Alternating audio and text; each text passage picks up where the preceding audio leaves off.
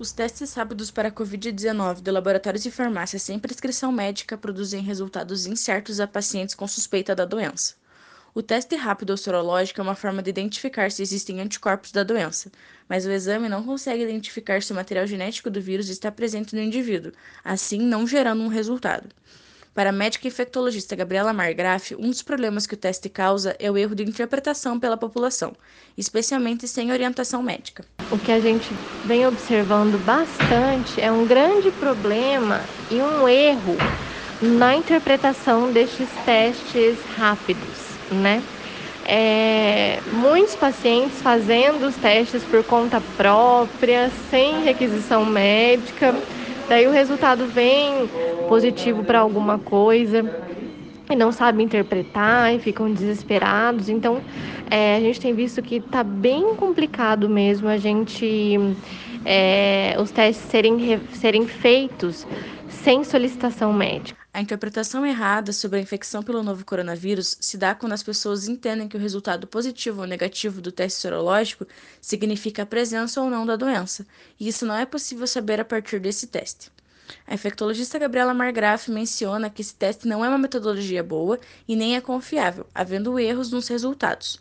Ele explica quando e quais casos ele deve ser utilizado. O que a gente também percebe é, é que o teste rápido, que é a metodologia imunocromatografia, não é uma metodologia muito boa e muito confiável. Então tem muita chance de falsos positivos e muita chance de falsos negativos pacientes assintomáticos não devem fazer o teste por conta própria. E se o paciente estiver com sintoma, a gente precisa esperar pelo menos de 8 a 10 dias do início dos sintomas para fazer um teste que procura anticorpo. Então, o teste rápido não funciona para diagnóstico. Na última quarta-feira, dia 19, a Fundação Municipal de Saúde adaptou um equipamento que já era utilizado em testes imunológicos para fazer testes rápidos na população pelo Sistema Único de Saúde. As unidades básicas de saúde irão retirar sangue de pessoas com sintomas e enviar para o laboratório municipal. A cidade de Ponta Grossa registrou um aumento de óbitos na última semana. Dez pessoas morreram entre segunda e quinta-feira no município em função da Covid-19.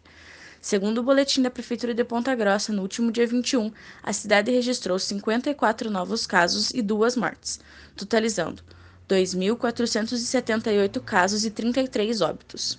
De acordo com a Secretaria de Saúde do Estado do Paraná, foram registrados 2.338 novos casos e 84 mortes, totalizando no estado 111.014 casos e 2.861 óbitos. Eu sou Catarina Jaworski Edlin e esse foi o Boletim Covid-19 Informação contra a Pandemia, uma produção diária do curso de jornalismo da Universidade Estadual de Ponta Grossa.